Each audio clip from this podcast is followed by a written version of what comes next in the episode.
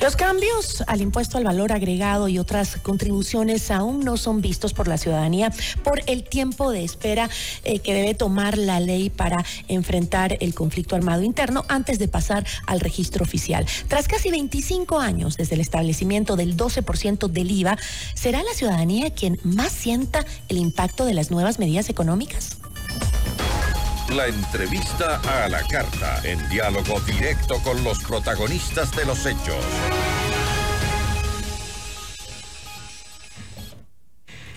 Nos acompaña a esta hora Alberto Acosta Burneo, experto económico. ¿Cómo está, economista? Muy buenas tardes, gracias por acompañarnos. Muy buenas tardes, un gusto estar con ustedes. Eh, economista, em, eh, para empezar, eh, vamos un poco a lo de fondo. El presidente continúa diciendo en entrevistas que esta medida no va a golpear a las clases más populares porque los productos de la canasta básica no graban IVA. Anunció que es un error porque dos, 208 productos de la canasta básica como aliños, mayonesas, salsas de tomate, entre otros, sí tienen IVA. ¿Existe alguna manera en la que el incremento del IVA no significa signifique un encarecimiento de los costos de vida para los ciudadanos en general? Bueno, yo creo que hay que ver la, película de una manera integral. El gobierno ha logrado una aprobación de tres proyectos económicos urgentes que contienen temas en materia tributaria. De manera integral, es una elevación de ingresos para el fisco muy importante. En este año, esos tres proyectos le van a rendir al gobierno 4.300 millones de dólares. ¿Qué significa eso? Significa que se va a retirar de la sociedad, de los ciudadanos, de las empresas, 4.300 millones de dólares para que el, gasto, el, fisco los pueda gastar. Eso va a tener un impacto. Entonces, no hay que ver solamente el efecto inmediato, es decir, quién paga IVA en el caso del IVA, sino también hay que ver qué implica en toda la cadena productiva, porque al elevarse el IVA, también significa que va a caer el consumo. Y el caer el consumo tiene un efecto también en el empleo. Entonces, el, impacto es integral y la realidad es que unas reformas tributarias que en su conjunto van a retirar 4.300 millones de dólares van a tener un impacto importante en toda la población y siempre son los que menos ingresos tienen los más vulnerables. Pero no existe una manera de no afectar justamente a las clases más populares eh, que tienen menos recursos, como usted lo dice, para enfrentar las medidas económicas. Lo que sucede es que eh, el tomar y subir impuestos en una economía recesiva es ahondar la recesión. ¿Y quién es el que paga los platos rotos? Quien no consigue un empleo o quien lo pierde, que precisamente se trata de las clases más pobres. Entonces, no es el impacto inmediato el que interesa, no es el impacto de quién paga el IVA o quién no, quién compra papas con IVA o sin IVA. No, ese no, ahí no va el tema. El tema va el impacto económico de elevar impuestos en una economía recesiva. Y el impacto va a ser desaceleración económica, probablemente destrucción de empleos. Eh, ya los datos son preocupantes. Eh, a enero tenemos una destrucción de 12 mil empleos en relación a enero del año pasado. ¿Y cuáles son los mecanismos de impacto? Por un lado, evidentemente, incremento del IVA significa que el, el, presupuesto alcanza para menos, que se alcanza a comprar menos, es decir, el consumo se va a ver disminuido, restringido. Segundo canal de impacto, esas contribuciones a los bancos y a las cooperativas. ¿Qué es lo que van a hacer? Retirar liquidez del sistema financiero, dinero que debió haberse usado para poder dar más crédito. Va a haber menos disponibilidad de crédito y crédito más caro. ¿Quién paga los platos rotos? Nuevamente, quien no consigue un empleo, porque el crédito es el que permite dinamizar la inversión y la, inversión es la que permite generar empleo. Ahora, Segundo eh, canal de impacto. Tercer canal de impacto, utilidades empresariales. Se va a retirar alrededor de 326 millones de dólares de las utilidades empresariales.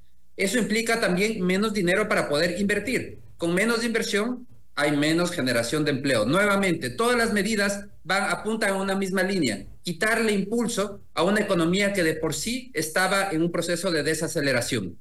Ahora, eh, el presupuesto general del Estado para el 2024 se registra un aumento del 13% en el gasto público. ¿Cómo se explica que el presidente, por un lado, nos pide apoyar el hombro y por el otro gastamos más en el presupuesto de este año?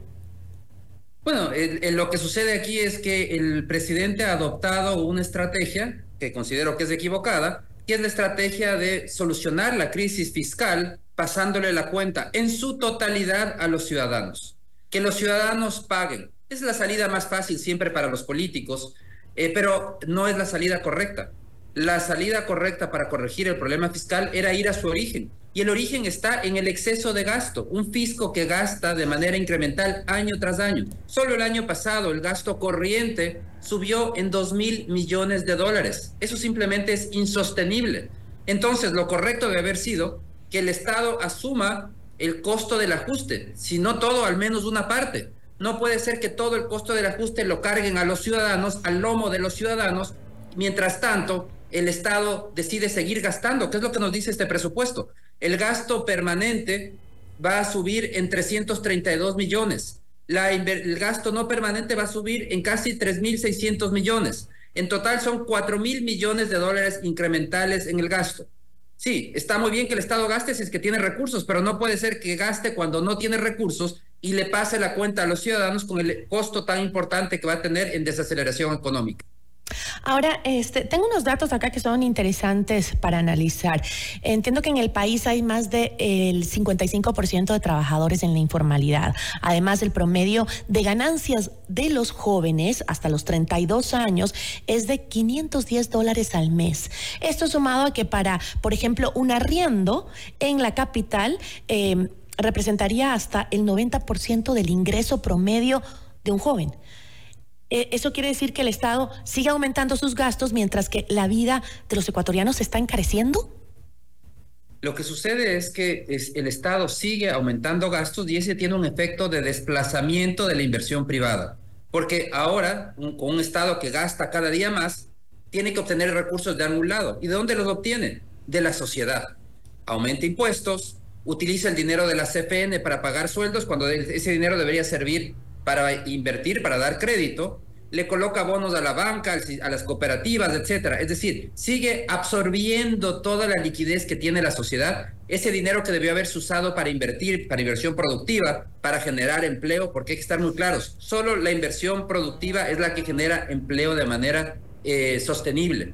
Pero si tenemos un Estado desfinanciado, que gasta demasiado y que además no quiere dejar de gastar, el resultado es que desplaza la inversión privada, porque ese, ese estado que se consume la liquidez eleva las tasas de interés, hace que haya menos dinero disponible para el resto de actividades productivas y entonces la inversión termina estando deprimida. Una inversión deprimida implica que tampoco va a haber generación de empleo, tampoco va a haber mejora en salarios, porque a través de la inversión es que hay más empleo y que además se produce una mejora en salarios, porque hay más empresas que invierten y que demandan de trabajadores pero si no aumenta la inversión, no van a mejorar los salarios, tampoco va a aumentar el empleo. Y ese es el gran desafío, cambiar esta política, que acabar con esta estrategia del Estado de que siga la fiesta, seguir gastando, pero pasándole siempre la cuenta al ciudadano. Necesitamos una política que ponga en el centro al ciudadano y al crecimiento económico. Necesitamos una economía que crezca aceleradamente. Eh, por otro lado, el gobierno ha señalado que el incremento del IVA eh, se da para financiar el plan de seguridad, em, eh, pero que los, salarios, los salarios, por ejemplo, de las fuerzas del orden, de las fuerzas armadas, de la policía, no debe, no debían ya estar contemplados en, el, en presupuestos anteriores. ¿Cómo, cómo, se establece eso? Mira, la realidad es que tenemos un fisco que gasta mucho y que después no paga. Entonces, el año pasado el exceso de gasto alcanzó 5.700 millones de dólares, de los cuales 4.000 no pudo pagar los atrasos, casi 4.000 millones de dólares. Entonces, ahora se crea toda esta cantidad de impuestos adicionales eh, que, va, que van a tener un impacto negativo en la economía muy, muy fuerte. Eh, y todos esos ingresos, ¿para qué van a servir? Bueno, van a servir para pagar atrasos. Es decir, ese dinero ya se gastó el fisco. Entonces, lo que quede para seguridad, yo creo que va a ser absolutamente marginal. Porque si estamos hablando que solo en atrasos del año pasado, el fisco ya acumulaba 4 mil millones de dólares de atrasos, que solamente en enero los atrasos ya ah, se acercaron a los 800 millones de dólares, solo de enero. Entonces, toda esta cantidad de impuestos adicionales, lo que van a servir realmente es para pagar atrasos y ojalá que quede algo para seguridad. Y puntualmente en el tema de sueldos a policías, militares, etcétera, eso está incluido en el presupuesto. Eso no es un gasto incremental, a no ser que se vaya a contratar más personal, pero de los que ya están, está incluido en el presupuesto. Eh, y eso no, lo que realmente las nuevas, las nuevas, lo nuevo que se va a recaudar vía impuestos, debió haber ido para invertir en tecnología, en equipamiento, contra la seguridad, contra la inseguridad, pero para eso se requería poner candados, que ese dinero no vaya a la cuenta única del Tesoro, sino que vaya a una cuenta separada, para que no se gaste en pago de atraso, sino que realmente se gaste en seguridad, que es lo que la ciudadanía eh, eh, pide, exige y que es lo que estaba esperando que suceda. Entonces ese aporte se va a ir en lo que hemos venido arrastrando por años, en esas deudas. Exactamente, en pagar atrasos, en pagar un gasto público eh, imparable, porque ya vemos que para este año se plantea nuevamente incremento de gasto. Entonces, estemos muy claros, el próximo año estaremos discutiendo una nueva reforma tributaria en donde lo más probable es que se termine decidiendo que el incremento de IVA va a ser permanente, que ese 15% se va a mantener permanente, o incluso plantear una elevación adicional, porque estamos frente a un fisco que no está dispuesto a asumir el costo del ajuste. El fisco nos dice claramente, los políticos nos dicen claramente, nosotros estamos aquí para gastar, y ustedes para pagar los impuestos y financiar ese gasto que nosotros queremos hacer. ¿Y cuál sería para usted la alternativa eh, más eficiente para no incrementar el IVA? La alternativa es poner en orden al fisco. El fisco gasta en muchísimos temas que no agregan valor. Entonces, ¿qué tiene que hacer? Primero, priorizar priorizar el gasto, gastar en lo importante, salud, educación, seguridad y eliminar todo lo demás. Eso implica cerrar una infinidad de instituciones públicas que no le agregan valor al ciudadano, que no tienen razón de existir. Yo tengo una lista aquí de más de 60 instituciones que no tienen razón de existir. Entonces, esa es una manera de priorizar, liberar recursos para lo importante. Segundo, trabajar en la calidad del gasto.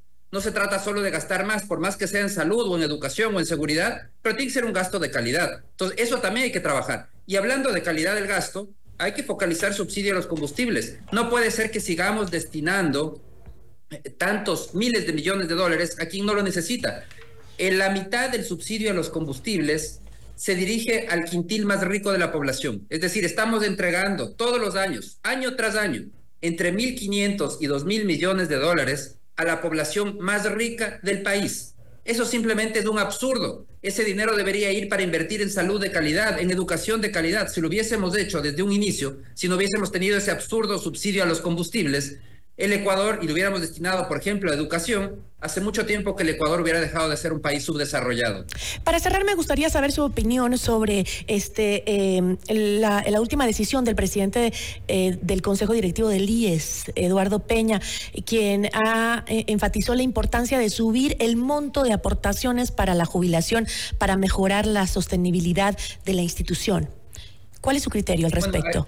Yo creo que las, en el tema de la seguridad social es una bomba de tiempo, es una seguridad social quebrada. Y los ecuatorianos debemos decidir, y yo creo que se debería preguntar a la población, decidir las alternativas. ¿Cuál es la alternativa? Una alternativa es o se elevan las aportaciones o se reducen las prestaciones. Lo que no podemos tener es lo actual, que es una situación insostenible. Entonces, en esa combinación, creo que hay que encontrar eh, algún punto que a la población le satisfaga. Yo creo que la alternativa de seguir elevando aportaciones no cabe, porque ya los ciudadanos aportan en este momento con más de la mitad, más del 20% de su sueldo, es decir, una quinta parte de su sueldo va a la seguridad social. Entonces, pedir que aporten aún más de la quinta parte del sueldo ya es absolutamente insostenible. Entonces, yo creo que la alternativa tiene que venir por el lado de limitar las prestaciones, extender el tiempo para poder recibir las prestaciones, que ciertas prestaciones sean eh, eh, no sean obligatorias, sino que tengan que ser voluntariamente eh, contratadas por los ciudadanos, pagando un valor que corresponda, eh, pero que de esa manera le pongamos en orden, nivelemos el nivel de ingresos del IES con el nivel de egresos que en este momento es muy superior a sus ingresos. Economista, le agradezco muchísimo. Siempre es un gusto. Una buena tarde. Alberto Acosta Burneo, experto económico.